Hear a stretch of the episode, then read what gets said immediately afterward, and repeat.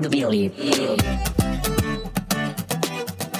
A besta. Sejam bem-vindos ao sexto episódio do Billy a Besta, um podcast que temos sempre, sempre que ter na estante. Comigo está o Carlos Abrunhosa, Oi, Nuno. Tudo bem? tudo bem, e o Tiago Pedrosa. Olá, Nuno. Muito bem. Olhem, espero que vocês estejam bem e hoje o tema que nos propomos falar, comunicar aqui ao, ao nosso, aos nossos ouvintes, basicamente pode ser as experiências à volta da mesa.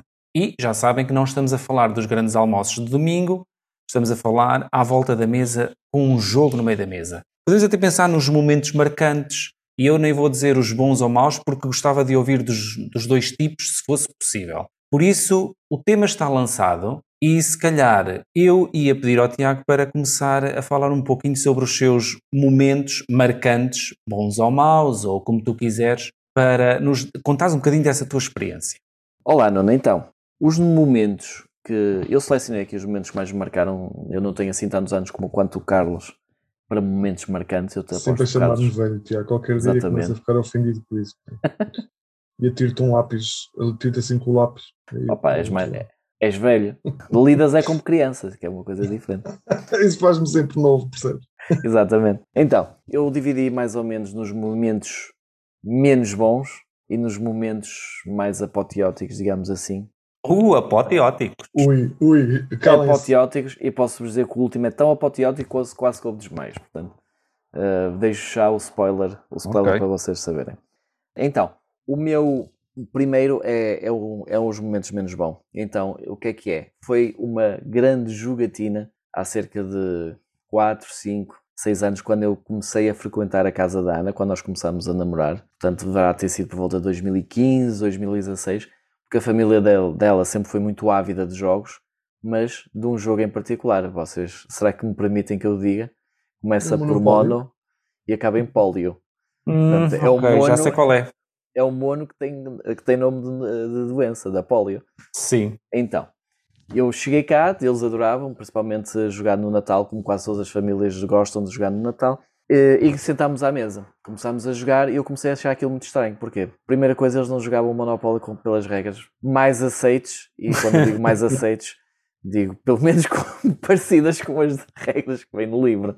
Tinham Aquilo- aos rules, já era muito à frente. Eu acho que o Monopólio, o próprio Monopólio era o mouse rule aqui. Exato. Aquilo devia ser chamar Monopólio Família Amador, basicamente. Então, o que é que acontecia? Aquilo é- havia tudo. Tipo, para sair da, por exemplo, para sair da prisão, nós poderíamos lançar três vezes para sair double. Por exemplo. Por Uau. exemplo. Grande. Eh, exatamente. Eh, mais coisas. Eh, não havia leilão. Tipo, se tu não. Se tu calhasses numa casa e não a quisesses comprar, não havia leilão, seguia. Mas esta eu acho que é bastante recorrente e pouca gente joga com ela.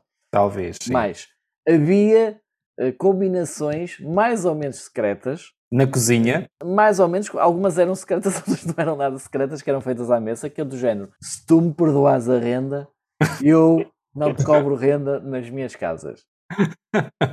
E era uma panóplia destas coisas. Então, E eu. tu, como estavas a chegar de novo, aposto que dançaste a música como ela se tocava. E eu, como estava a jogar de novo, mas vocês conhecem-me, não, eu sou, eu sou um bocado geek das regras, das regras, portanto comecei logo a bater assim um bocadinho mal e comecei logo, mas isto não é assim, ó pessoal, mas isto não é assim, mas isto não é assim. Até que Ou seja, disse- basicamente puseste- estavas a começar a pôr em risco A tua relação. do teu namoro, não é? Exatamente, basicamente, Ok. estava a fazer isso. Então eles viraram-se para mim e disseram, "Ah, mas nós jogamos assim, temos que jogar assim. E lá chegámos a um compromisso, algumas regras alteraram-se, outras nem por isso. Mas pronto, mas o que é que aconteceu? O que, é o que aconteceu na- na- naturalmente em todos os jogos de Monopólio, aquilo durou uma epopeia. Começámos para aí às 8 da noite, acabámos às 2 da manhã do dia seguinte, ou mais, eh, e com uma batota qualquer do género, toda a, toda a gente a fazer kingmaking contra o irmão da Ana, contra o Pedro, que se alguém vai ganhar, ele não pode ser. Ok. E então acabou isto. O, o Pedro, lembro perfeitamente, Pedro fulo da vida. Porquê? Porque quando alguém perdeu a regra da distribuição das cartas, não foi para ele. Ou seja, a pessoa que, que perdeu, que foi à bancarrota, passou as cartas a outra pessoa porque podia. Eh, Eu agora de repente não me lembro se quando se vai à bancarrota no Monopólio as cartas voltam à banca ou se voltam para ou se, voltam, ou se vão para a pessoa que levou aquela banca- bancarrota. Mas foi assim uma situação qualquer Eu lembro perfeitamente, no dia seguinte, isto acabou no dia seguinte, ao almoço, com o Pedro enfunado ainda, e a perguntar a toda a gente, das vezes todas que já tinham jogado Monopólio, se aquilo tinha sido bem feito ou não. E eu disse, pronto, e é, Pedro, eu gosto muito de ti, mas eu nunca mais jogo Monopólio contigo. E pronto, e foi a minha última jogada de Monopólio. Portanto, a minha última jo- jogada de Monopólio foi há seis, seis anos. E, é foi uma grande, uma grande entrada eh, na família da Ana. Exatamente, foi uma grande entrada. Mas agora, chamada entrada a pé junto. mas agora há um silver lining, há aqui, uma, há aqui um ponto que é eu deixei de jogar Monopólio. E quando deixei de jogar Monopólio, passado pouco tempo, comecei a jogar Carcassonne. Pois, E E depois de jogar obrigado. Carcassonne, passei pouco tempo a jogar Catan. E se ouviram os outros podcasts estiveram com atenção, lembram-se que eu depois de jogar Catan comecei a comprar jogos que é uma coisa desalmada. Portanto, na realidade isto não foi uma má experiência, foi o início. Foi isto. De uma é que- boa experiência. Exatamente, foi o início de uma epopeia. Carlos, tu tens algumas experiências menos boas? Já que começámos por esta tónica? Depois começámos, mas não, olha, não, não selecionei nada. Quer dizer, as coisas negativas eh, eu, eu vou, vou apagando um bocado do, aqui do, da, da memória RAM. Se não E, portanto, tens, não. ainda bem. Não, não, não tenho, quer dizer, obviamente já pá, com muitos encontros em cima daqui das costas, eh, já tive uma ou outra situação menos agradável que, Ok. que já se tenha passado, mas nada que eu valorize assim demais. Eh, Então, então se calhar roubo-te a palavra e vou av- avançar eu, porque é assim, eu, más experiências começam logo naqueles dias em que não me apetece perder. Pronto, ou seja, há Isso dias... acontece, Nuno. Acontece-me. Eu tenho dias em que não me apetece mesmo perder um Mas tu jogo. perdes sempre. Pois, mas há dias que me custa muito. Então, Ah, isso é uma má experiência. Porque é uma experiência, é uma coisa, algo interno meu que eu tenho que estar a lidar e dizer, pá, esquece lá isso do perder, o que interessa é tentar, tentar tirar o melhor do jogo, etc. Mas não, nem sempre funciona. Uma outra experiência menos boa, não vou dizer negativa, mas menos boa, foi eh, numa Riacon em que eu estava a fazer uma explicação, eh, uma explicação de um jogo, fiz a explicação toda, direitinha, ou atenção, no meu entender, o mais direita possível. O, jogo para mim também era novo, eu tinha acabado de o jogar, sabia mais ou menos as regras com que tinha jogado e as que me tinham ens- ensinado. conheço eu fui-. E eu fui, e eu fui explicar esse jogo a outra mesa. Estou eu, falei, falei, falei, expliquei, mas havia um- uma pessoa no grupo que eu olhava para ela e sentia que essa pessoa não estava a gostar da minha explicação. Se ela estava inquieta e ela fazia perguntas e, e estava sempre com as regras na mão a ler, até que, entretanto, passou alguém que ela viu que pudesse ser e ter mais segurança nas regras e chamou a pessoa e substituiu-me ali. Ei, Que mau. ei, isso não se faz a ninguém. Pronto. Outra experiência menos boa, já agora que estamos nas menos boas, Isso é mesmo muito mau. isso é muito mau, não é? Oh, não, não estou cheio de pena de ti, não sei. Olhem, Eu no A final outra- disso só vou dar, vou dar, no final disso só vou dar uma chega. Olha, mas já agora, oh Nuno, Nuno, Nuno, já agora, desculpa, Não, não, esqueças do que vais para dizer, porque agora acicataste uma memória. e eu lembro-me de um jogo em que isso não aconteceu, mas eu estava mortinho que acontecesse. Também numa Riacon a tentar explicar um jogo que não me lembro agora do nome, é da King's Favor, acho que era assim que se chamava. E, e, epá, e, os, e, e a malta que, que a quem eu estava a tentar explicar foram de uma paciência eh, olímpica comigo. E depois estivemos a tentar decifrar o jogo. O jogo era um bocado complexo, regras muito intrincadas. E olha, foi um, foi um pesadelo. Foi um pesadelo, mas depois lá chegámos ao fim e eu disse: Ok, tenta. Olhem, e para fechar, Ok, para fechar aqui as minhas menos boas experiências, é eh, acontece-me quando eu vou jogar eh, algo com um grupo de pessoas em que algumas pessoas não estão para aí viradas, ou pelo tipo de jogo, ou porque nem gostam de jogar, e então acabam por estragar a experiência dos outros. Sei lá, olhando demasiado para o telemóvel, estando distraídos, tudo isso é para mim o que pode vir a ser uma má experiência. Pronto, uma má experiência de jogo. Por E isso, também é falta de educação, não é?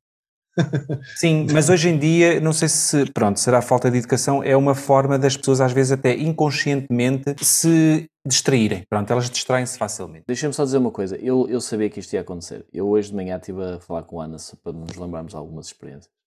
E a partir do momento que começámos a falar, eu sabia que íamos começar a lembrar de tudo. Então, depois dessa, é aquela experiência que vocês de certeza que já tiveram, que é que estão a explicar um jogo e alguém se vira para vocês e diz: E qual é a piada disso?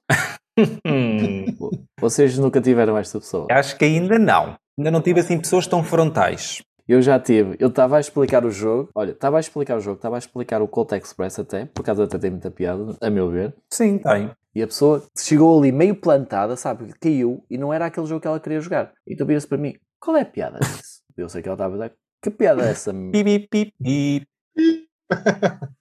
Mas pronto, segue, segue, segue, segue, segue, segue. Olhem, então, Carlos, Sim. vamos então começar, se calhar, já que tu estás, és um poço de boas experiências, Um- de boas um memórias poço. nos jogos, vamos começar já. Deixa-me só pegar, pegar uma coisa: o Carlos é um mordente para boas, para boas experiências. Obrigado pela, pelo relembrar. Quem está a seguir o, o nosso podcast já sabe que mordente é uma palavra que me é muito cara. Ahm, olha, e assim, eu ahm, trouxe aqui uma experiência que tem- é um bocado metafórica neste sentido. Ela representa, no fundo, algo de muito positivo para a minha caminhada, entre aspas, no mundo dos jogos de tabuleiro, desde o momento em que em que me comecei a, a perceber de, de que havia um mundo bem, bem maior para lá do, do monopólio e do petroleiro. E foi uma experiência que tive com, ah, em Travassou. Curiosamente, é uma terra aqui perto de, de Aveiro, eh, relativamente perto, Eu conheço. e um, Travassou foi a primeira vez que eh, eu tomei, isto aconteceu em, aconteceu em 2007, e a propósito do, de um contacto que alguém que estava a organizar uma, uma festa de, de cicloturismo ou coisa do género, Sim, eh, sim. Eles, queriam, eles queriam ter nessa sua festa, nessa sua reunião que estavam organizando em Travassou, num parque que existe lá, um, eles queriam alguém que pudesse dinamizar umas atividades assim complementares para quando eles chegassem terem ali qualquer coisa para se divertir. Então encontraram um site chamado Abre o Jogo, que vocês certamente conhecem e toda a gente que está ligada aos jogos conhece. Sim. E o Abre o Jogo, eh, foram ao Abre o Jogo e colocaram lá uma mensagem a pedir a alguém que fizesse, que pudesse dinamizar lá trabalho. Uns joguitos. E então a malta de, de Lisboa disseram-lhes que já havia um grupo em Aveiro que, que dinamizava jogos de tabuleiro, que jogava, e que eles não poderiam, ou eventualmente não poderiam fazer nada, organizar, mas que essa malta de Aveiro iria ser contactada para eh, poderem ser eles a, a dinamizar. E pronto, e a partir daí surgiu ah, ah, todo um conjunto de, de atividades que, não é atividades, desculpa lá, é um conjunto de iniciativas que se foram desenvolvendo, contactos que foram sendo feitos e que acabou no primeiro encontro que nós tivemos e que dinamizámos também com alguns elementos que vieram de Lisboa. E foi muito, muito interessante porque nós começámos a ter contacto com jogos que só conhecíamos do BGG. Um, Com cópias físicas mesmo. copas físicas mesmo. Tive a oportunidade também de, de me aperceber de, de- de como de- do ridículo que era a situação eh, que eu praticava na altura, que era imprimia as regras dos jogos para os ler, mas não tinha os jogos. Então eh, cheguei lá com uma, com uma, uma, uma daquelas eh, capas que são bolsas eh, plásticas, não é? Sim. cheias de Regras. regras de jogos. que Assim eu é que não é. tinha, mas que gostava muito porque andei a explorá-los e, e depois acabei por eh, jogar até alguns deles, que alguns elementos que foram então aqui, que vieram de Lisboa levaram. E pronto, foi essa eh, aquela experiência. Essa foi a choque, a experiência que, que traz uma memória boa, não é? eh, sim, foi, foi muito positivo, foi muito positivo. Tiago, queres nos passar agora para uma boa experiência que tinhas tido? Sim, Nuno, eu digo-te qual foi a minha, a minha próxima. Lá está, as, todas as minhas experiências são um bocadinho antagónicas. Esta não é, também não é propriamente boa. Uh, Mas quando, eu, mas quando eu a contar, vocês vão perceber qual é, qual é qual é a Qual é parte o- má? exatamente qual é a parte má. Vocês conhecem o, o jogo Quacks of Quedlinburg? Conheço. É um bag builder, Do Quaquá. exatamente, é um bag builder. Em português fica um bocado estranho, que é um construtor de saco. Um, Construtor a partir do saco. Exatamente. Eu vou explicar sucintamente só o jogo, porque faz parte da, faz parte da piada que, que acontece no final. nós temos que criar umas poções porque somos uns vendilhões. Vendilhões. Ok. vendilhões. Mais uma expressão boa. O. Para Quax é vendilhões. Também já ouvi, eu, eu chamo-lhes os, eh, os indireitas, não, não é os indireitas, é os, os osteopatas. Os osteopatas de Quadlimer também já também gosto. Ao menos homeopatas. Homeopatas, desculpa então. O- Os homeopatas de Quedlinburg. E então, como é que aquilo funciona? Nós estamos a criar umas poções para vender, porque nós conseguimos curar coisas incríveis e temos que ir tirando do nosso, do nosso saco os ingredientes e col- colocando no caldeirão. Os, ingredientes são colocados, são tirados aleatoriamente, porque é um saco preto, mas os ingredientes que nós lá colocamos, nós conhecemos porque vamos-los comprando. A retirada, essa sim é aleatória, nós tiramos os ingredientes que saem. É, é muito parecido com o altiplano, neste sentido. Certo. E depois, quando nós fazemos uma sequência, aliás, quando nós tiramos, agora falta, eu sei que são os brancos, eh, não é as mandrágoras, ou é as bombas, agora não sei. Quando nós tiramos o ingrediente branco e sobre o, ingrediente branco somar 7, a nossa poção rebenta. E é esta a dinâmica do jogo. É nós, é um Passion Luck, nós estamos a tirar Certo. para, para tentar o máximo de valores possíveis. Tira mais, vai, tira. Exatamente, exatamente. Mas ao mesmo tempo temos medo que a nossa poção rebente. Então, nós achamos que isto era um jogo extremamente simples. A Ana adora. Eu não gosto tanto, confesso que não gosto muito. E ensinamos a quem? Ensinamos ao elemento mais novo, não é o mais novo atual, mas da nossa família, a Rita, que tem 9 anos, ou faz 9 anos, e na altura teria uns 7. Eh, Portanto, foi mais coisa, menos coisa desde o ano, no ano passado. O que é que aconteceu? Nós estávamos a jogar e a Rita ganhou o primeiro jogo, espetacular. Adorou. E nós, Claro. espetacular. Também adoramos. Que ela, Claro. tivesse- já, já podemos jogar mais jogos com a Rita. Até eu. Continuámos a jogar porque, porque ela quer- queria sempre jogar aquele jogo. Até que eu começo a reparar que a Rita começa a ter muita sorte.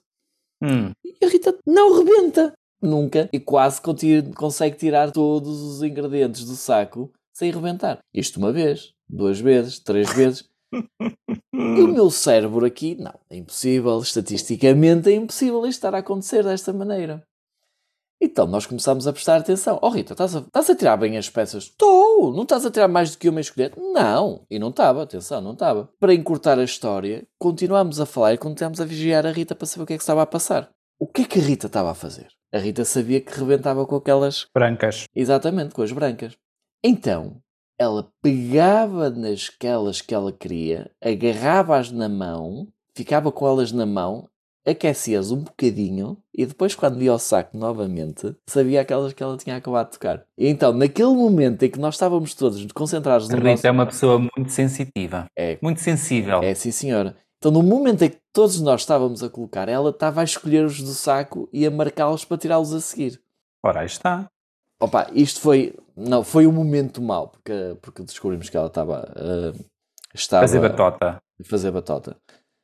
Para nós, tivemos de lhe dizer: olha, Rita, não deves fazer isto, porque depois as pessoas não confiam nas tuas jogadas e não querem jogar contigo. É um dos problemas de se fazer batota na vida, que é uma lição de vida. Uhum.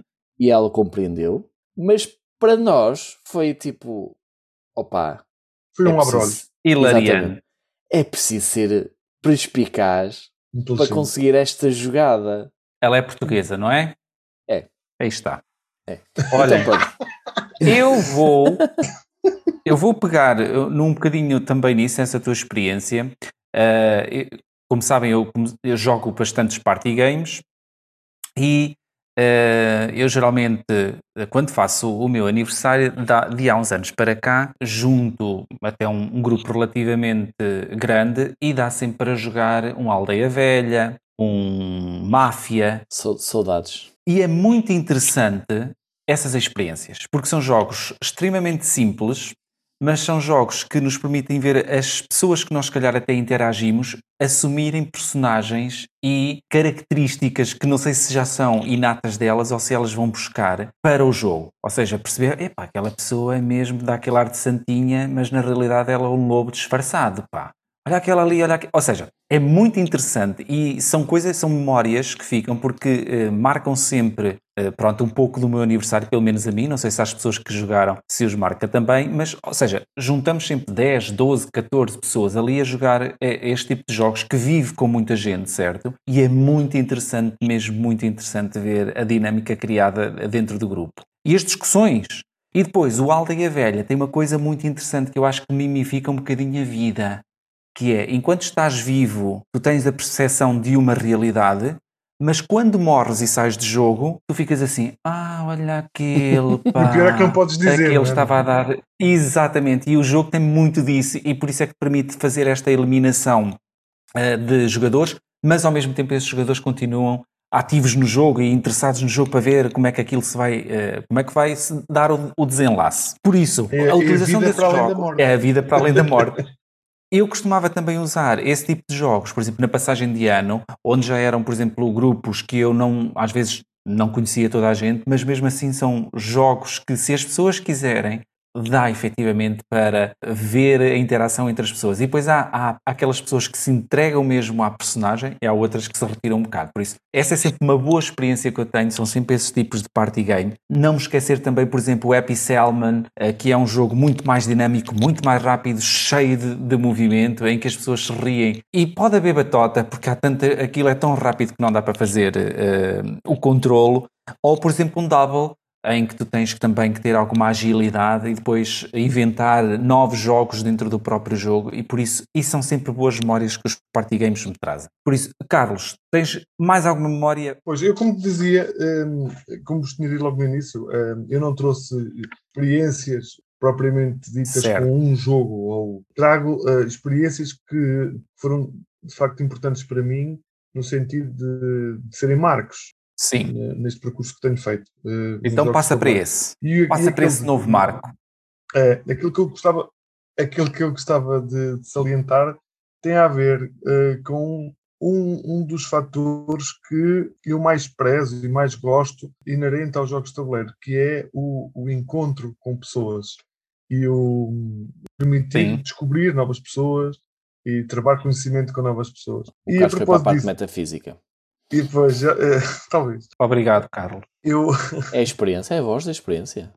ao longo deste tempo que, que vou dinamizando os encontros semanais, sobretudo eh, nos anos pré-pandemia, fui tendo a oportunidade de, de, pronto, de dar a conhecer vários jogos, de expandir para, para outros lugares também. Isso também foi uma, algo que, que os jogos me trouxeram e que foi bastante enriquecedor. O facto de se conseguir levar os jogos a mais pessoas e a mais sítios para lá daquele que é o, aquilo de Aveiro. E, e queria salientar, uh, só uma forma de, de representar isto que digo. Uh, Lembro-me de ter ido um, um, num dos anos ao, à InvictaCon no Porto e ter passado seguramente uh, mais de duas horas a conversar com uma pessoa de, de quem gosto muito ainda hoje, gosto muito dela, e, e, basicamente o tempo passou e nós nem demos conta e estivemos ali a conversar sobre o que tinha sido a experiência dela Hum, ter ido a. Essen, eh, tinha sido a primeira vez que tinha ido, eh, e como fez as coisas e, e as peripécias que passou, e depois eu também contei algumas das minhas coisas, não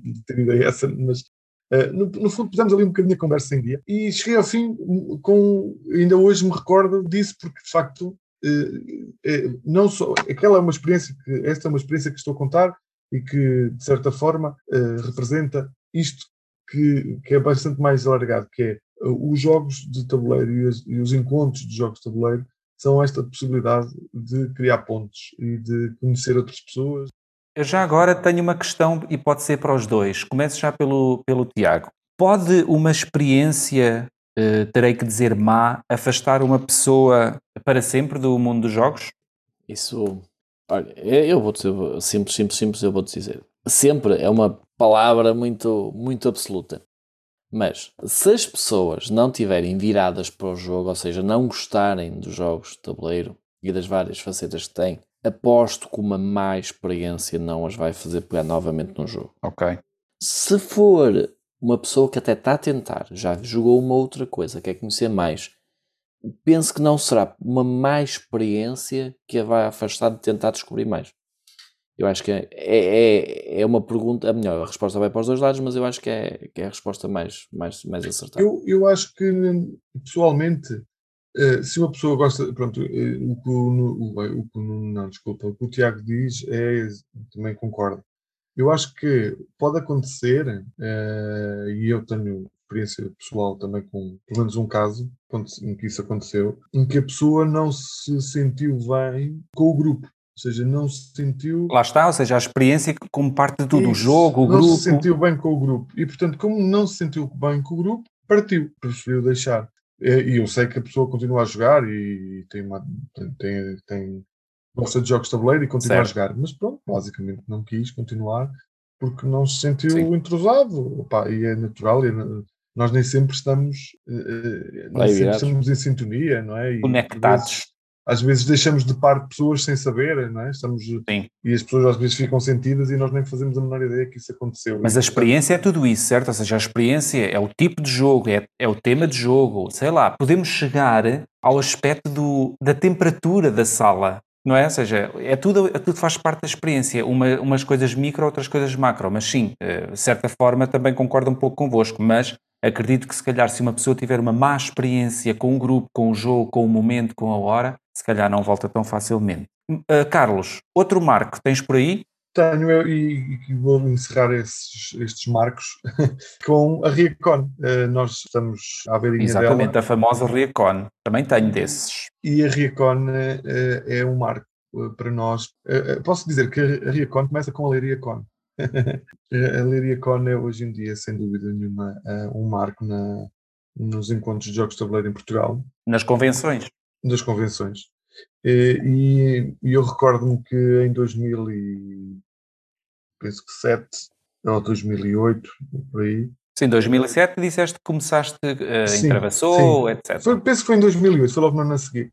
Nós fomos ao, à, à Leiria Con e a Leiria Con ainda se realizava no, na Pousada da Juventude de Leiria. Ok, Era uma sala pequena. não sabia. 2008 foi o primeiro, não foi? Eu penso que foi a primeira que eles realizaram. Se não foi a primeira, foi a segunda, mas penso que foi a primeira. Eh, Depois, no ano a seguir, eles já fizeram numa quinta. E, e eu. Este recordo-me ano também foi uma quinta. Desculpa? Quinta, sexta, sábado, domingo. Ah, sim. Mas aí não era, aí era menos tempo. Na, no prim- na primeira edição. Recordo-me de, de eles terem já o criador do Imperial com eles, o alemão o Mark Gertz. E lembro-me também de sermos desafiados, porque na altura fui com o Jorge Teixeira a, essa, a esse encontro, e termos sido desafiados para fazermos uma coisa parecida cá em, em Aveiro. E no ano seguinte fizemos, fizemos isso. E, e foi marcante, porquê? Porque nós fizemos apenas um dia, fizemos na cantina do centro, do centro paroquial de São Bernardo, aqui junto a Aveiro, e Sim, recordo-me das coisas terem sido de facto extremamente artesanais mesmo, porque nós preparámos o, o jantar às pessoas, andámos a servir o jantar e recordo-me de alguns dos feedbacks de, de gente que veio de Lisboa e de outros sítios do Porto também, ahm, de nos dizerem, epá, vocês de facto até andam a servir comida, vocês são os fazes, são os faz tudo. Opa, mas foi bastante gratificante. Chegamos ao fim, aliás, como em todas as reacons isso acontece, nós chegamos ao fim e o descanso do guerreiro é sempre um marco também, é sempre aquele momento em que finalmente podemos respirar e, e usufruir eh, das memórias que foi o evento. sim. E aí também, eh, recordo perfeitamente de ter sido muito, muito agradável eh, a sensação que tivemos no fim. Olha, eu cheguei à Riacon em, na edição de 2013 e também foi uma das minhas boas experiências, porque foi o meu primeiro contacto com uma grande convenção, foi em Estarreja, ainda no antigo pavilhão das piscinas, digamos assim. É multi- multiusos. Uh, fui uh, recebido então pelo Carlos que me ensinou a jogar Dragonheart e depois me deu um Coal Baron. Date. Te deu? Oh, Carlos, nunca me deste nenhum, nenhum jogo, Carlos. Pois, mas ele nunca te deu porque tu nunca quiseste que ele te explicasse. Mas, ou seja, uh, de repente o Carlos olhou para mim e disse: Epá, este, este jovem vai jogar Coal Baron. E lá estive eu a jogar Coal Baron a dois, a dois jogadores, pronto. E foi a minha, a minha primeira experiência na, na Riacon e todas as outras são muito boas. Olha, já não me lembrava.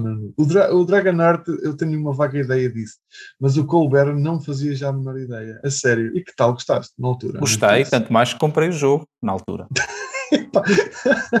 fantástico, fantástico. Porque realmente é um bom jogo, não é? É assim. Eu, Tiago, tu eu acabei de ter uma má experiência, que o Carlos nunca me deu um jogo, portanto. É, pá, é nunca minha... foste à Riacon 2013? Pá. Não, efetivamente não. Vais ter que Andava resolver isso vezes. com o Carlos depois. Andava a jogar Jungle Speed nesse, nesse ano. uh, então, a minha, a minha próxima experiência já é uma experiência de jogo. Já é mesmo uma, uma experiência de jogo. E, e eu acho que, lá está, nem é boa nem é má. Chama-se Horror, portanto, nem é boa nem é má. É para O que é que gosta. acontece? Arkham Horror é sempre bom para ti, não é? Segundo o que a gente sabe dos, dos Não, ela- episódios o anteriores. Arkham Horror é um arco e é sempre bom de ser jogado. E eh, a história que eu tenho é uma. Eu não, não sei- vocês nunca jogaram, portanto eu não vou fazer spoiler. Penso pá, mesmo que se vão jogar, depois vão até querer jogar com mais. Vou, não, vou tentar não contar os segredos todos do, Do jogo. do que é que aconteceu, do jogo em si, mas até para outras pessoas que possam jogar e que nunca tenham jogado este episódio, Depois, não me estragas o final da série. Exatamente, não quero. Mas também não é o final. Mas pronto. Isto é no, no segundo ciclo. Como vocês sabem Horror são vários ciclos que, digamos assim, são várias, são várias histórias. E no segundo ciclo, na, no Danwich Legacy, vai no terceiro, quarto cenário, se não estou em erro. Terceiro, quarto cenário. eh, Não, corta em três, portanto é o quinto cenário. Portanto, o quinto cenário, o que é que acontece? Nós, os nossos investigadores saem de Arkham porque andávamos a investigar, nas primeiras partes andávamos, andámos na universidade, andámos a, e havia umas experiências meio malucas na universidade, fomos para um bar de, de jogo e havia lá umas coisas muito estranhas e andámos à pancada com gangsters no, dentro do bar e reparamos que já não é, o problema não estava em Dunwich, mas estava em, eh, estava se não estou em Arrinharcan mesmo. Agora pode-me falhar a cidade, que é, que é normal. Então tínhamos que apanhar um comboio, que era o XS o XS Express, estou em erro. E o, e o, e o cenário chama-se mesmo XS Country Express. E como é que é? Nós estamos no Como comboio. é? Como é que é? Nós estamos no comboio Está. e temos. E o comboio tem carruagens como todos os comboios. Mas nós começamos na última. Então começamos, começamos. O nosso objetivo logo de início, sabemos que temos que chegar à, à locomotiva que está à frente. Então temos que desembaraçar, temos que descobrir umas pistas para conseguir abrir as portas do comboio. Vamos andando, vamos lutando com os monstros. Normalmente sou eu que tenho que lutar com os monstros e a Ana fica A Ana está a com. pesquisar Exato, a Ana está a escrever no. está a pesquisar coisas, eu a lutar com o mundo inteiro e mais um, e mais um par de botas, e a Ana a pesquisar Exatamente. coisas, a tentar encontrar problemas no, nos sofás, etc. Até que certo ponto há um momento no episódio em que a última carruagem começa a cair e cai. E tudo que lá, lá está desaparece. E eu viro-me para a Ana e a Ana vira-se para mim: estamos lixados. Nós temos é que andar para a frente e nós estávamos aqui a pesquisar coisas e o comboio, sempre que cai uma, sempre que cai uma, Uma locomotiva. uma locomotiva, morremos. Morremos ou barro quem lá estiver. Então começámos a correr. Começámos a correr e ele, ele, as locomotivas aqui cada vez mais rápido. Sempre, sempre. Isto vai acontecendo, vai acontecendo. Chegamos à, à como é que se chama? À, não é a carruagem, à, à máquina. Chegamos à máquina, conseguimos fazer as, à locomotiva. Ah, pois é, há pouco enganei-te. Eu é que disse que as locomotivas iam caindo. Não é nada, é as carruagens é que vão Não, caindo. são as, são as carruagens que vão caindo. Quando chegamos à locomotiva, estamos quase a acabar o episódio e pronto. E falecemos novamente. Não conseguimos completar e Ai, vamos para o ai. éter. E eu viro um a Ana e digo: Oh Ana, é assim, com isto tudo, vamos ter que repetir. E ela: ah, Mas não está nas regras. blá, blá." Oh Ana, então, também não precisamos seguir tudo assim tão à risca. Vamos repetir Só Deus é que Temos fica a conseguido- saber. vamos, temos que repetir porque temos que conseguir chegar ao final dos dois e conseguir eh, derrotar o, o gajo. Então começamos, novamente, mas já, já sabemos que as, as locomotivas iam, iam começar a cair. Não é as locomotivas, é as carruagens. Desculpa, as carruagens, tu é que me enganaste, Nuno. Exatamente. As carruagens iam começar a cair e nós, oh Ana, temos é que que andar para a ir na frente. carruagem. Oh Ana, temos que andar para a frente porque senão vamos morrer. Ok, e Ana, não há problema, não há problema. há- Deixa-me só investigar mais uma pista. Estávamos a andar ao Ana, mas temos que andar para a frente. E ele, vamos andar agora para a frente. E naquele momento não conseguimos andar para a frente. O que é que acontece? O Tiago estava na, car... o Tiago estava na carruagem errada. Então eu morro E e, a Ana fica. passa a próxima, os próximos 40 minutos a tentar safar-se sozinha naquele episódio. Se calhar, foi, se calhar foi a única vez em que ela teve que fazer uma luta com alguém. O caderno, já estou a imaginar ela com o caderno É. e com a caneta. basicamente é isso que acontece. Ela começa a enxutar, tipo, pega no jornal e começa a Exato. enxutar os monstros. vem, um, vem um ghoul e ela começa a enxutar. Mas pronto, ela chegou, conseguiu chegar ao final, não passou novamente e nós dizemos, "Pronto, então agora deixa estar e olha, eu morri, eh, que- porque no jogo na realidade não morres, eh, ficas é gravemente ferido e ficas com dano, levas o dano para a frente, só em certos episódios é que tu, é que tu morres.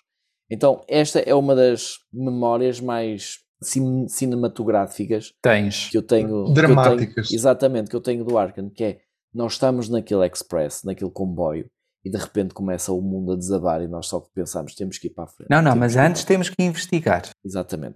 Olha, e tu tinhas dito que tinhas outra experiência. Qual é a outra experiência que tu tens? Queres que eu diga já de seguida a minha outra experiência? Não, eu acho que sim, que mereces. Então pronto, então eu vou tentar ser um bocadinho mais breve. Uh, Ah, Eu- esta ainda é mais longa, não, é isso? não, eu vou tentar, vou tentar ser um bocadinho mais breve do que Ah, esta. ok. Uh, foi uh, esta experiência, por acaso é como a do Carlos, mas também é uma experiência de jogo. Foi na InvictaCon. Foi na primeira vez que fomos à Invicta, InvictaCon e a última, porque só fomos lá uma vez. Foi provavelmente a primeira con que eu fui já com um bocadinho mais de conhecimento do meio. O com um arcabouço mais- Exatamente. Foi provavelmente essa con. de peito inchado.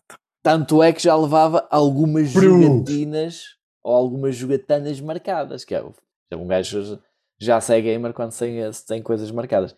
Eh, Também levavas as regras debaixo do bolso. não levava O as regras abaixo do bolso. Mas o tablet, sim, que eu agora ando sempre com o tablet, que é, que é o, o, o, o meu tablet hoje em dia são as regras debaixo do bolso do, Carlos, do antigamente. É, eu é de papel ainda. Agora, eu agora eu tenho um tablet, é muito mais simples. Mas pronto, cheguei lá, tinha combinado, não conhecia, vi no Facebook da, Invi da Invictacon na altura, foi o André, está-me a falhar o, o nome dele. Eh, o nome deles, não, desculpa, um apelido, mas ele neste momento, ele é designer, tem um, não sei se sabes qual é, Game, Gameficient, se não em erro. Ok. Penso que é assim. Pronto, está-me a falhar o, o, o último, o apelido dele. Lá está. Chama-se Preparaste para os. eh, Fugiu-me podcasts, agora. é? Dá-me um André, segundo, se o então. estás a ouvir, perdoa-o. Perdoa-lhe, André. Andro- André, Porque ele não sabe. Preparar o podcast. Eu preparei, só me esqueci deste. ó. André Varela. André André. Souza, será André Souza? Santos. Não, André Santos. Ai, eu ia André É o Santos. É o André Santos, Ah! Ah, uma conta de Instagram, não é? Com fotografias fantásticas. exatamente. é. As fotografias dele são muito giras mesmo. Aliás, eu- uma, uma daquelas que eu pus no grupo foi uma cópia da dele que ele me deu autorização para eu colocar. Muito bem. E então, o que é que, o que, é que, te, o que, é que o André te como é que o André te fez feliz? Eu, na altura, vi no Facebook da Invictacom o André, eu vi-o como fotografias de, de um jogo que eu estava morto por conhecer, que era o Fury of Drácula. Ele publicou essa, essas fotografias. E também andávamos a, já andava a falar um bocadinho com ele, porque ele também me fez o favor de, na loucura de 2019, se não estou em erro, do Pingo Doce, de comprar alguns jogos. Foi o primeiro ano, se não estou em erro, que o Pingo Doce fez 50%. E então vi, opá, respondi-lhe logo, mandei-lhe, olha, eu adorava de experimentar esse jogo, quando podes-me levar esse jogo para, para a Invictacom, eu vou à Invictacom, marcámos uma, uma jogatina. Então, ele trouxe, não estava à espera de o jogar lá, porque o Fury of Drácula, ainda para mais, aprender e jogar não é fácil. Foi provavelmente o meu jogo um bocadinho mais complexo que, que eu aprendi, eu e a Ana. Então o que é que aconteceu? Nós marcámos com o Nuno, desculpem, com o André, chegámos lá, apresentámos, trocámos os jogos, olha, amanhã vamos jogar, ok, puma, fomos para a mesa no dia seguinte e provavelmente começámos a, começámos a jogar muito cedo, seria umas 11. O jogo, ele explicou-nos o jogo, eu adoro o tema e Hidden Movement. É, é parecido com o Scotland Yard, Hidden Movement, movimento escondido, ou seja, andamos ali a fugir sem que os outros saibam o que é que nós andamos a fazer. Por exemplo, o Pandemic tem uma expansão que é assim, mas que ninguém liga. Eu adorava tentar jogar com mais jogadores que nunca tentei, mas pronto. Passando à frente, começámos para aí às 11 da manhã, 10 e meia, 11 da manhã, explicação, começámos a jogar, de repente já estávamos todos envolvidos, à procura do Drácula para a direita, para a esquerda, e a Ana que vira-se para mim e começa a dizer: Estou-me a sentir mal. E eu, oh, Ana, o que é que se passa? Estou-me a sentir fraca. E eu, oh Ana, mas precisas de comer alguma coisa? E se calhar, se calhar preciso. Eu, mas porquê? Oh Ana, são três e meia da tarde. Apenas. Nós ainda não comemos. E ela, ai, eu preciso comer qualquer coisa que eu estou eu mesmo a sentir mal. Então fazemos uma pausa, lá por volta, por volta desta hora, a Ana vai buscar uma, uma sanda de qualquer coisa. Trouxe outra para mim, paramos aqueles 10, 15 minutos enquanto ela vai buscar a sanda e volta, comemos a sanda e continuamos a jogar. E a Ana, ah, estou muito melhor, agora já podemos continuar a jogar. Ainda bem. Isto para dizer o quê? Isto para dizer o quê? O, o jogo foi tão Imersivo. envolvente, imersivo, completamente. Nós não demos, estivemos lá provavelmente numa Invictacom a jogar umas 5, 5 horas fácil, entre aprender um jogo e jogar o jogo, não demos conta daquilo do jogo passar. Só demos conta que tinha passado tempo quando efetivamente Quando a Ana caiu Quando a para o Ana lado. caiu, cai-me cai para o lado e nós, ah, Eu ia caindo. e agora? E o, e o André, pô, não há problema, não há problema, vamos comer qualquer coisa e voltamos. Pô. Há problema, eu sou médico. E pronto. Isso basicamente também pode ser um- um- uma contraindicação para os jogos de tabuleiro, não é? porque tu perdes a noção Completamente. Sim, tem que pôr um Mas o, o grande, Podes fazer coisas muito mais. Exato, o corpo. epílogo da história é o, eu, o jogo. Podem não gostar, eu acredito que haja jogos até mais simples, mas a satisfação de estar a jogar o jogo e aquilo que eu tiro daquele dia foi a satisfação tão grande de estar a jogar o jogo e não estar literalmente a sentir o tempo passar. Foi delicioso. É, é, aquilo que, é aquilo que eu lento. E, é- e foi quando eu pensei neste tema, foi a primeira coisa que me veio, veio à cabeça. É aquela. É aquela vez. Não foi quando eu ganhei, quando eu perdi, não. Foi aquela que, primeira vez que o jogo entrou tanto que foi uma satisfação. Caros amigos, e assim o Tiago descreveu a sua sensação de paraíso. 5 horas sem comer. Olhem, Para dar, claro, quase que ia vendo do paraíso. olha, e para fechar, para fechar, para fechar esta parte, porque precisamos de a fechar, vou só deixar mais uma pergunta. Acham que o tema de um jogo pode fazer uma boa ou má experiência? Carlos. Assim, há pessoas que, que há temas que são a partida maus temas para elas e, e não procuram muito o jogo por causa disso. E depois também há aqueles temas que nos, por alguma razão, uma razão qualquer, nos atraem mais. Eh, eh, Estou-me a lembrar, por exemplo, da agricultura, é um, um tema muito recorrente nos jogos de tabuleiro.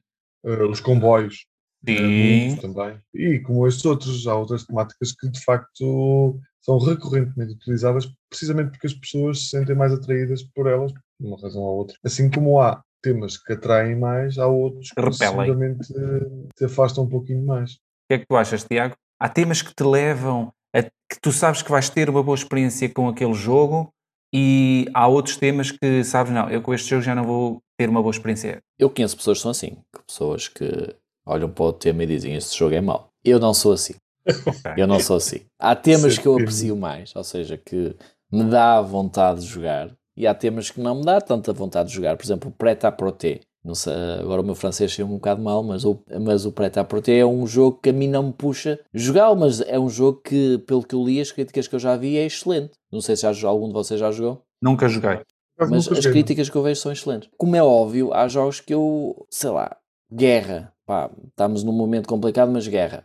Eu sei que eu vou gostar daquilo. Eu, sei, eu, eu- tenho Ok. um medo tremendo de. Já tenho o problema do Arcanor, tenho medo tremendo de começar a jogar jogos de, do Wargames, porque tenho medo de me embrenhar naquilo. Então eu posso dizer do que tu acabaste de dizer que sim, ou seja, há jogos cujo tema tu sabes que, ok, este vai ser, este aqui, hum, se calhar, É isso. O que não quer dizer que por o jogo, pelo tema, eu acho que o jogo é espetacular. Isso não, isso não acontece. ok. Olha, eu tenho já agora vou dar aqui um exemplo de um jogo que eh, utiliza um tema eh, assim, pronto, eh, é o que é, foi o que os editores decidiram, eh, mas que depois o jogo em si é bom, mas se ficássemos logo pelo Pelo tema? até pelo título, Ah, que é o Bunny Kingdom. Olha, Bunny Kingdom gosto bastante. é um belíssimo jogo, um belíssimo jogo, acreditem, mas é um jogo que, à partida, é com coelhinhos.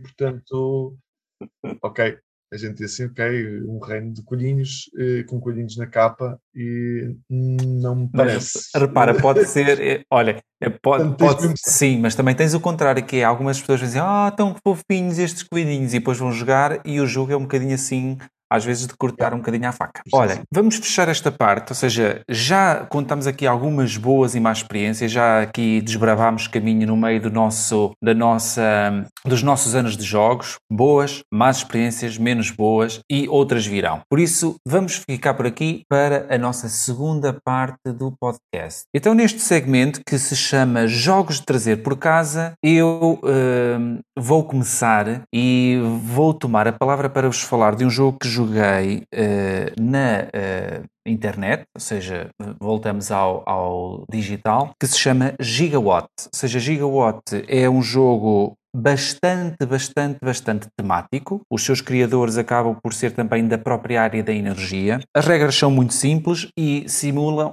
extremamente bem a, a realidade. Então, basicamente, nós temos a Europa e eh, queremos passar, eh, fazer uma transição energética do que é poluente, do que é, digamos, uh, gás e carvão, para energia não poluente. Cada jogador, o jogo é de 1 a 6, cada jogador assume a região da Europa que, que, quer e cada região já tem um bocadinho, é assimétrica, mimificando a realidade, ou seja, no sul mais sol, se calhar no norte mais hídrico e basicamente o jogador vai fazendo as suas ações, tentando transformar e fechar as suas uh, centrais a gás e a carvão, transformando-as em eólicas, uh, hidrogênio, nuclear e o jogo, uh, através dos dados, nós vamos rolando os dados, o jogo vai-nos passando de época e à medida que também vamos uh, passando de época, o jogo acelera na introdução de mais um dado. Ou seja, nós rolamos os dados e vamos avançando os anos e temos X anos para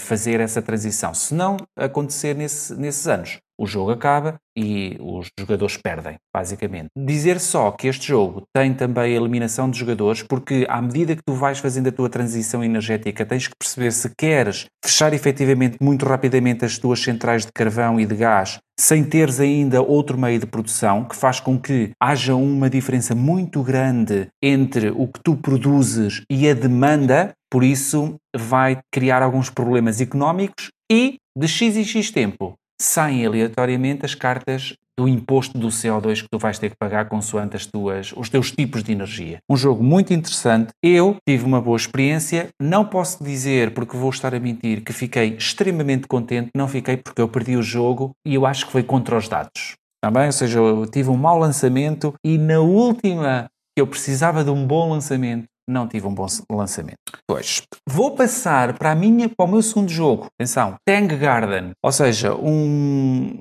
um jogo em que a mecânica principal é a colocação de tiles, ou seja, eh, e ao colocar tiles tu vais avançando em pequenas trilhas de conhecimento, vou-te chamar assim, e passando determinados pontos dessa trilha de conhecimento, podes chamar personagens novas para o teu jogo. A personagem, enquanto está ativa, dá-te uma habilidade assimétrica, ou seja, dá-te uma habilidade extra diferente de jogador para jogador, eh, mas quando tu chamas uma nova personagem, tens que obrigatoriamente colocar a outra dentro do jardim, que vai pontuar no fim, consoante o que ela vir eh, na sua linha de direção, ou seja, as panorâmicas, o tipo de panorâmicas, se são pôr de sóis, se são cascatas, etc. Ou seja, isso é uma pontuação final. O interessante aqui é que tu, além de poderes colocar os tiles, ou seja, ampliares o jardim, digamos assim, podes colocar decorações. E as decorações uh, são colocadas consoante o número de tiles que estão virados para baixo. Ou seja, quanto mais tiles estiverem por revelar, mais uh, forte é a tua ação de decoração, porque tens mais por onde escolher. Uh, e isso é um ponto interessante e dá decisões interessantes ao jogador, que é vou aumentar o, o jardim, melhorando as minhas linhas de conhecimento, podendo chamar novas personagens, ou por outra vez vou fazer o set collection, tentando colocar pavilhões ou colocando pequenas flores ou pequenos, pequenas pontes no tabuleiro. Pronto, é muito interessante, tem decisões muito, muito, muito boas e, pasmem-se, é um jogo muito bonito. E assim terminei os meus jogos de trazer por casa. Tiago, o que é que tu tens para nos apresentar? Olha, eu tendo em conta que desde a última vez que nós falamos eu fui à Leiria Con, tenho muita coisa por trazer por casa. Ao contrário, que normalmente sou eu sempre aquele que não nunca tem nada a trazer por casa, só recebo encomendas. Desta vez tenho muita coisa para, para, para trazer por casa. Mas vou fazer assim um resumo. Joguei bastante jogos na, na Leiria Con. Vou só referir um ou outro. Olhem, foi a primeira vez que joguei Bang, Bang de Dice Game com um grupo só de adultos. Olha, foi a primeira vez. Normalmente jogo sempre com, com crianças. E a primeira resposta foi: Isto é um excelente jogo para beber.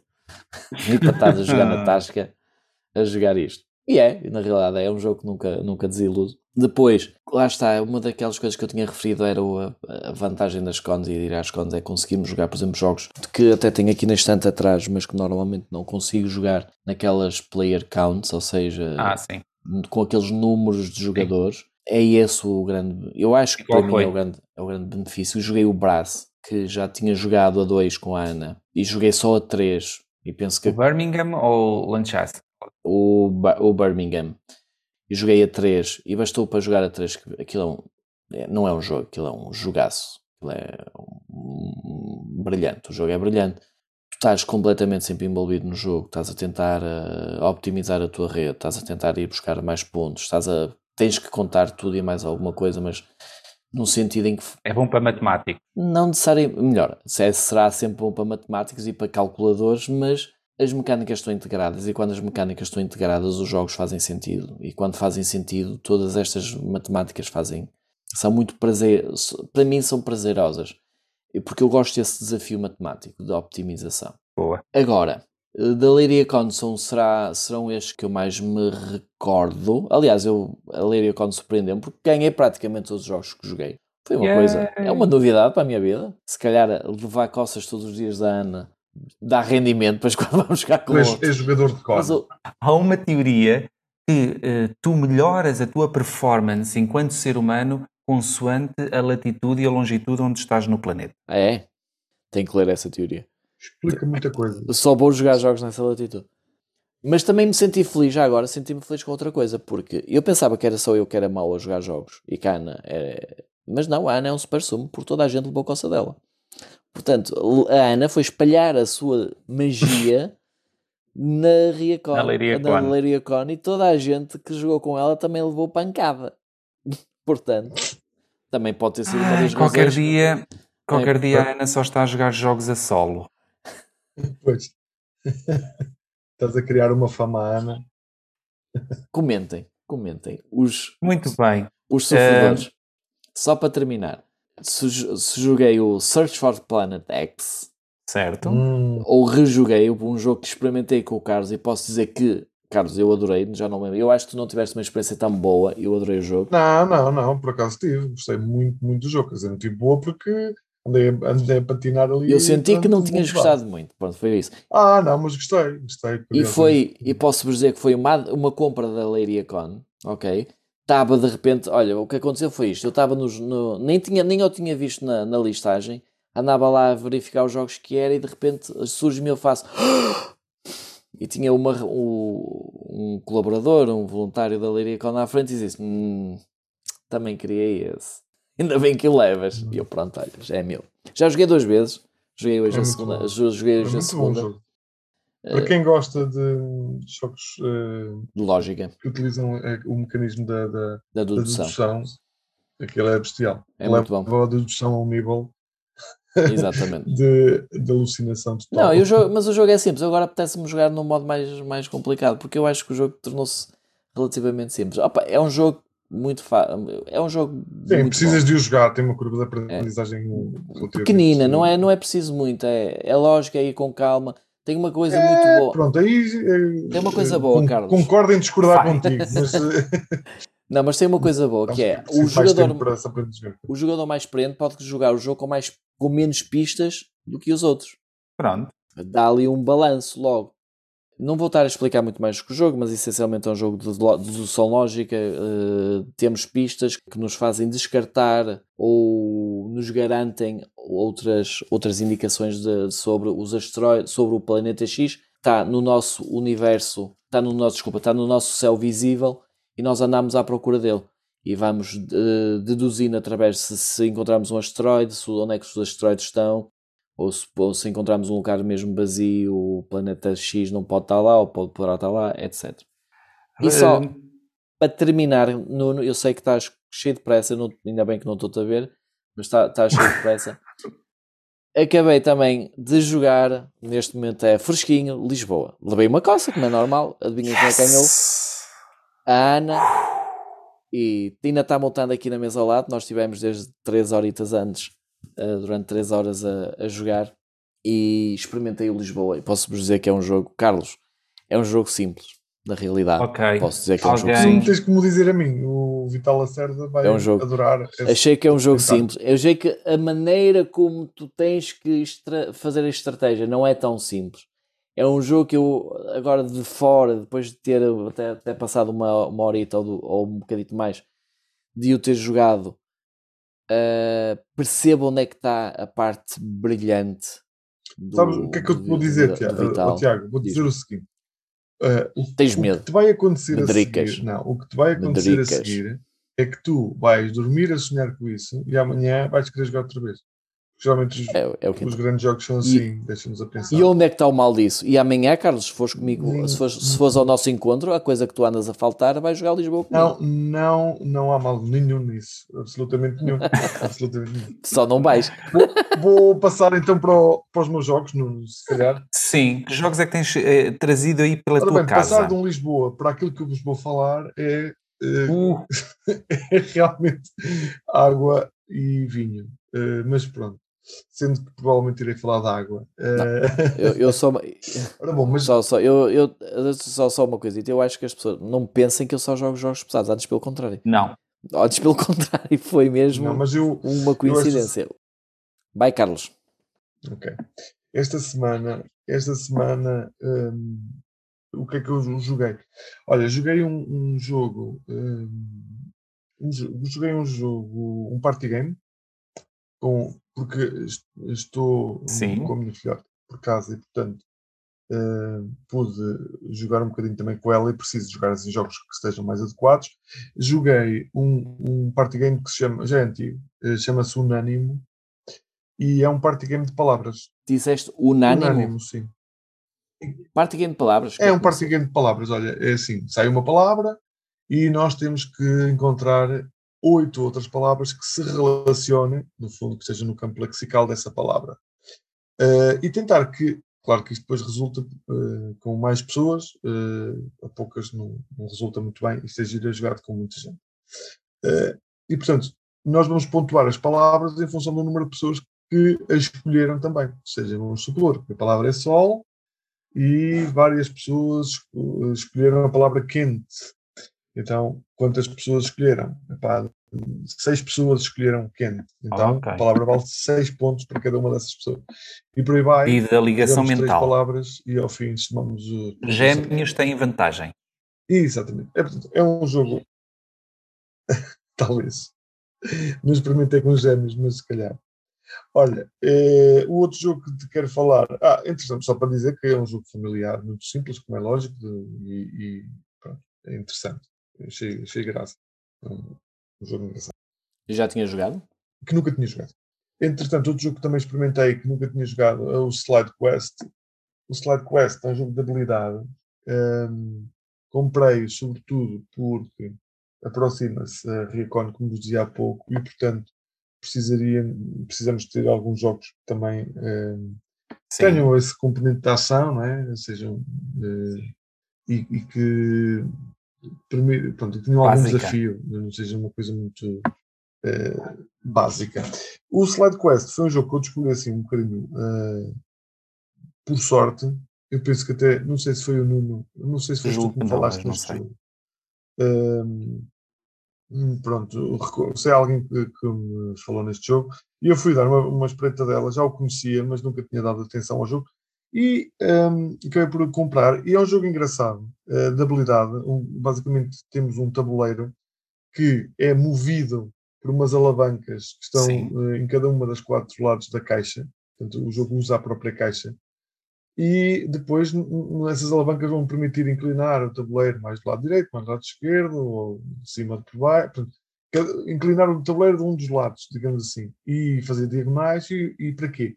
Para podermos fazer rolar o nosso cavaleiro eh, e cumprir as missões. Eu eh, fiz algumas as primeiras missões que são básicas, que são só seguir os caminhos que estão marcados no, no tabuleiro, porque assim, não disse, mas eh, cada nível tem uma folha que se encaixa nesse tabuleiro. E portanto há, há 20 folhas diferentes, porque há 20 missões diferentes, e elas passam pelas mais simples como seguir apenas um trajeto, sem cair nos Certo. buracos, porque tem buracos. Eh, depois outras em que é necessário empurrar os cavaleiros que estão no tabuleiro para determinados buracos eh, também marcados. E eh, um jogo que eu achava que, claramente de cariz infantil, apercebi-me que é um jogo bastante difícil de se jogar e bastante desafiante. Portanto, eu eh, estou com alguma expectativa de apresentar isto na, na Riacon àquelas pessoas que geralmente não sabem bem o que chegar, porque eu acho que é um jogo que é divertido, né? teve um fator fã muito, muito alto e ao mesmo tempo bastante difícil de se jogar, porque é preciso realmente uma belíssima coordenação entre as quatro pessoas que eh, idealmente devem jogar o jogo. Bom, ah, e para, acrescentar, eh, a Blue, isso é da Blue Orange, eh, a Blue Orange tem um- uma, uma aplicação para vários dos seus jogos eh, que se contam por eh, cronómetros e coisas desse estilo. E para este jogo tem um cronómetro, também um contador de vidas, com som, Ok. Portanto, um cronómetro de- Sim. regressivo com uma, uma música bastante eh, enervante. mas, mas, mas que, que se adequa bastante e, e, pronto, e, melhora, e melhora a experiência. Para acabar, hum, uma, este aqui já é um jogo que eu eh, tinha bastante curiosidade, já tinha falado nele no jogo eu, que é o. em- epá, eu não consigo dizer aquilo em alemão, portanto a tradução para aquilo, eh, para o jogo, para, para o título é The Wandering Towers. Eh, é um jogo de uma dupla muito famosa, que é o, o Wolfgang Kramer e o Michael Kisley. Eles Uhum. têm imensos jogos. eh, olha, o, o, Cold, o Cold Iron. Por exemplo, é um deles. Mas, eh, o- É dos dois? desculpa, É dos dois, eu sei que é do Wolfgang, é do Crisling eu também. penso que também é do. Eu acho que é só de um. eh, não, pronto, não tenho certeza absoluta do, de- disso que estou a dizer, mas Eu eu estou a ouvir o, o Nuno a pesquisar, vamos já saber. presumo que seja. Preciso, penso que são que é dos dois, mas eh, de É qualquer dos das dois, o Carlos tem sempre razão. De Na dúvida? Qualquer- não, não é verdade, isso não é verdade. Mas olha, só para dizer que eh, o último título que eles fizeram os dois eh, é do ano passado, que é o Savannah Park. Não sei se vocês eh, chegaram não vi. eh, já a cruzar os olhos com ele. Nunca joguei. Não tem, não tem parece-me assim grande, grande acolhimento, mas este aqui, pelo menos, eu fiquei bastante hum, Interessado. curioso em conhecer. E, pronto, e tive a oportunidade de, de o conseguir. eh, de- isto é de uma editora alemã, da Abacville. E é um, é um jogo que consegue uma coisa eh, muito engraçada, que é juntar aquele conceito do, do jogo do Ludo, ou do Parchichi, não sei muito bem se é assim que se diz, que é aquele jogo em que nós temos que andar com os peõezinhos e fazê-los dar uma volta inteira ao, ao, ao, tabuleiro e depois fazê-los entrar com o número exato na- nas suas casas de acolhimento ou de chegada. Ok. Pronto. Só que eles, eh, esse jogo baseia-se no lançamento de dados, é um jogo já antigo e, e tradicional, e eles pegaram um bocadinho neste conceito e, hum, em vez de um dado, puseram cartas as- e, hum, e, e funciona muito bem. Nós, nós temos a oportunidade de jogar, na nossa vez, duas cartas, alternadamente, e resolver a ação de cada uma dessas cartas. Basicamente vai ser ou mover uma das nove torres eh, que o jogo tem. Ah, não disse uma coisa muito importante, o objetivo do jogo Sim. que é o nosso objetivo é conseguir colocar os nossos feiticeiros, que vão variando em função do número de jogadores. Este jogo dá para jogar até 6, o que é também um dos fatores positivos quanto a mim. E temos que nós temos, em função de- do número de jogadores, vamos ter um determinado número de, de feiticeiros que vamos ter que colocar dentro de um castelo, eh, que vai, é um castelo móvel, que vai andando sempre. Basicamente é a torre. É a torre. Eh, Ok. n- Não, não é uma, é, assim, é, um- é uma torre, sim, aquela que aparece na capa é, é o castelo do Corvo, digamos assim, eh, e os nossos, os nossos feiticeiros têm que entrar para essa torre. E podemos mover os feiticeiros ou podemos mover as, as torres, não Em o si. castelo. O castelo não se move. O Ah, castelo, só ok. se, o castelo só se vai mover quando um dos feiticeiros entra para dentro dele. E aí sim ele vai se mover para o próximo símbolo que exista no, no tabuleiro, que é um tabuleiro modular, feito em forma de puzzle, ou então para cima de uma torre que tenha o símbolo, eh, o, o- escudo com o corvo. Isto dá uma, eh, uma dinâmica muito grande ao jogo, porque eh, no fundo nós nunca temos um número certo para colocar os, os feiticeiros. E depois, a juntar a, isto tudo, nós podemos mover as torres, que é outra ação possível, e morrendo- movendo as torres, nós podemos movê-las para cima de outras torres. E temos muita vantagem nisso, porque quando movemos uma torre para cima de outra, que tenha lá um cavaleiro, ou mais que um, quer seja nosso, quer seja dos nossos adversários, nós basicamente estamos a aprisioná-lo. E há aqui uma layer, uma camada de fator, de, de mecanismo de memória. Ou seja, nós vamos ter que começar a perceber onde é que foram aprisionados os nossos, os nossos feiticeiros, porque nós, nós podemos ter uma torre com nove eh, peças e em cada uma, de- em cada topo dessas peças estão lá feiticeiros e a gente já não se lembra eh, se são nossos ou não são. É muito giro, eu achei o jogo muito, muito divertido, está muito bem conseguido, Ok, é a experimentar. eh, aquela dupla. É, acho que sim, acho que é Sim, já um tem muito- que eu- Nunca falha. que eu. Olhem, muito obrigado. Estes foram os jogos que nós trouxemos agora cá por nossa casa e vamos passar para a nossa próxima parte. Então, nesta última parte, o que é que nos deixou curiosos neste tempo que passou entre o quinto e este sexto episódio do Billy a Besta? Tiago, Queres que eu comece? por que não? Então, pronto. Uh, vamos lá começar pelo início. Aquilo que me deixou, uh, que me entusiasmou mais, vou, vou uma coisa muito abrangente, vou, vou ser bastante rápido. Já neste momento aberta a votação para o Gol- Golden Geek de 2021 Ah, no BGG. no BGG, é o prémio do BGG, é um prémio relativamente importante da, da indústria. Sim. Não vou dizer a par do Spieljar, mas com alguma já alguma importância bastante eh, grande. E penso que ninguém vai ouvir isto até, até lá a data, mas as, as votações acabam no dia 21, mas eu estou com, eh, extrema, extremamente entusiasmado para saber quem são os nomeados, até porque eles têm uma lista bastante abrangente.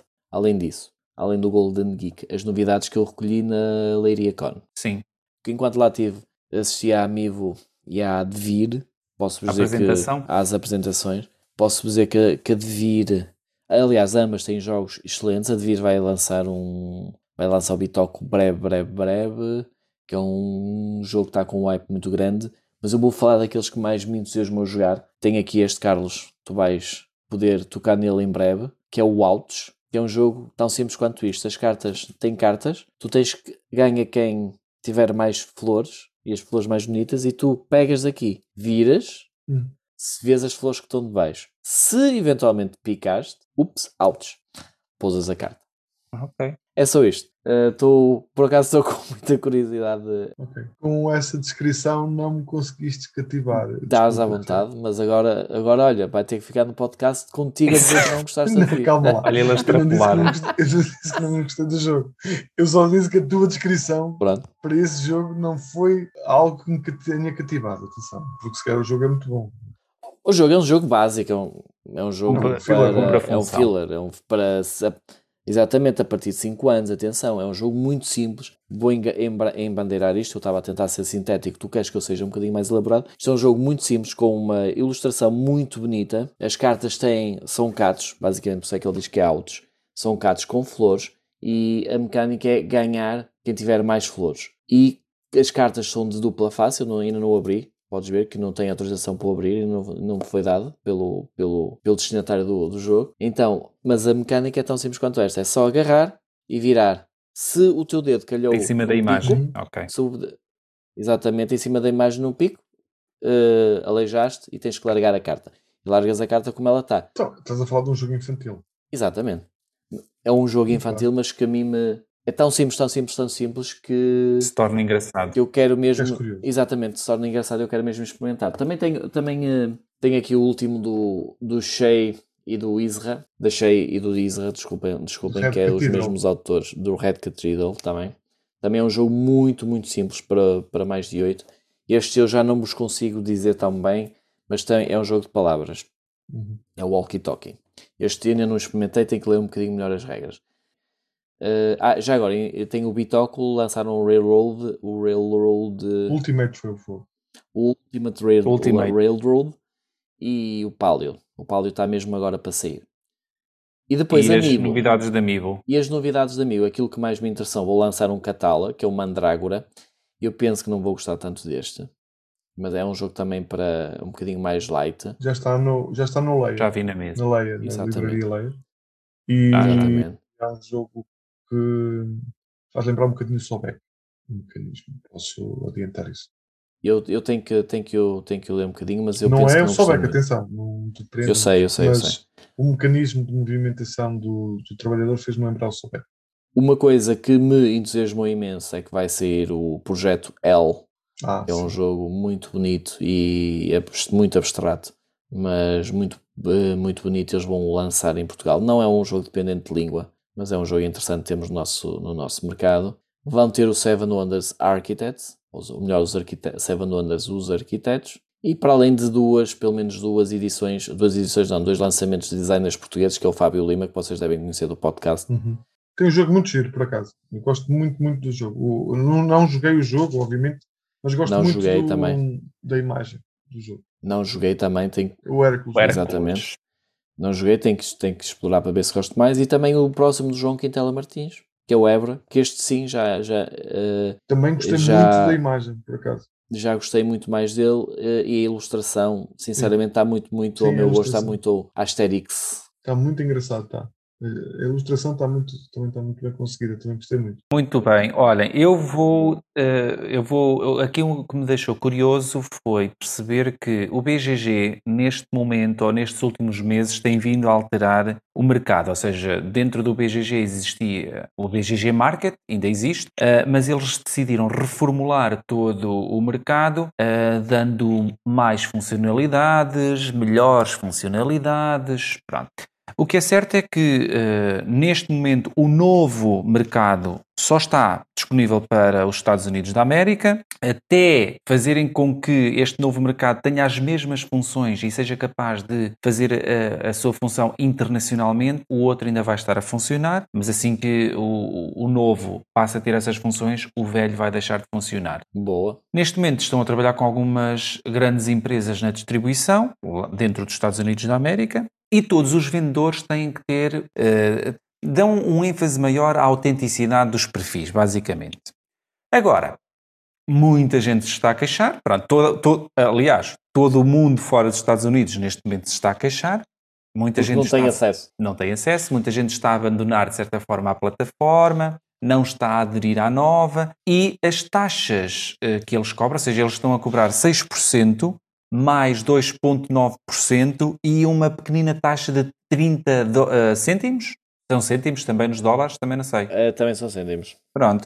Eh, por, por, por, cada, por causa do Stripe, ou seja, por causa da aplicação. Ou seja, estamos a falar aqui mais ou menos do- de, uma, de uma comissão de 8,9%, digamos 9%. Eh, e há muita gente que está a abandonar o, o mercado. Eh, eles continuam a dizer que estão abaixo das comissões praticadas, por exemplo, pelo eBay e por outras plataformas. E basicamente foi esta o- a, a notícia que me deixou curioso eh, neste, nestes tempos. Carlos, a ti, o que é que te deixou curioso? É Assim, eh, eu, eu, eu não, não estou propriamente curioso, mas fiquei. Esta semana tem- tem-me trazido bastante trabalho relacionado com a preparação da Reacon e, e é isso que me tem, é isso que eu queria trazer. Quer dizer, eh, não tem trazer nada em concreto porque não tinha nada para dizer. Mas Sim. pronto, basicamente é isso. É, esta semana estive. hum, debrucei-me um bocadinho mais eh, relativamente às questões do, da preparação da Reacon, a acompanhar o trabalho que alguns dos elementos que estão a preparar eh, determinadas partes eh, do, do programa dentro dos possíveis a acompanhar e a tentar dar os feedbacks necessários. Também alguns contactos com editoras por causa dos patrocínios e tudo esse, todo esse trabalho tem sido aquilo que durante este período me tem deixado mais eh, curioso, digamos assim. Sim. Olhem, pronto, então não havendo mais nada a dizer, quero agradecer-vos aos dois pela vossa ah, disponibilidade em partilhar todas estas nossas experiências pessoais e que se calhar também são experiências de muitos outros que nos ouvem. Agradecer também a toda a gente que nos ouve e que nos tem dado o seu apoio, o seu suporte e que nos têm ah, incentivado a melhorar um pouquinho mais. Por isso, Ô Nuno, quero, ô Nuno, já agora aproveitar para dizer que todos aqueles que nos forem seguindo e quiserem deixar os seus feedbacks sobre o programa, podem também deixar as suas questões ou temas que achem eh, pertinentes de serem abordados aqui nos nossos, nos nossos futuros eh, episódios, não é? Exatamente, apelamos ao- a todos que nos contactem pelas redes sociais, nomeadamente pela página de Billy a Besta. Já agora o A é um A de, igual à besta do IKEA, porque incrivelmente o Facebook não me deixava colocar uma página chamada Besta. Não percebi porquê. Não percebi porquê, então tive que ir para o copyright Diz do muito. IKEA. E tive que ir para o copyright do IKEA. Mas deixem-nos lá sugestões. Quem nos conhece, mandem-nos comentários nas nossas redes sociais. Eu, neste momento, estou a alargar, ou estou a tentar alargar os mei- meios para que as pessoas nos possam, nos possam Ouvir. ouvir e contactar. Ouvir já tenho vários, mas contactar já vou, vou, voltamos a alargar. Provavelmente passará pela criação de um canal do WhatsApp, quem sabe, mas pelo menos pela página de Facebook já nos podem contactar. E mandem todas as sugestões, mandem todas as críticas, já sabem as críticas vão para aquela caixa. As sugestões agradecemos a todos Certo. e tentaremos responder dentro da medida. Exatamente. Por isso, olhem, muito obrigado a todos e até ao nosso próximo podcast que muito possivelmente sai daqui a 15 dias. Exatamente. Arrivederci, então. Tchau. Adeus a todos.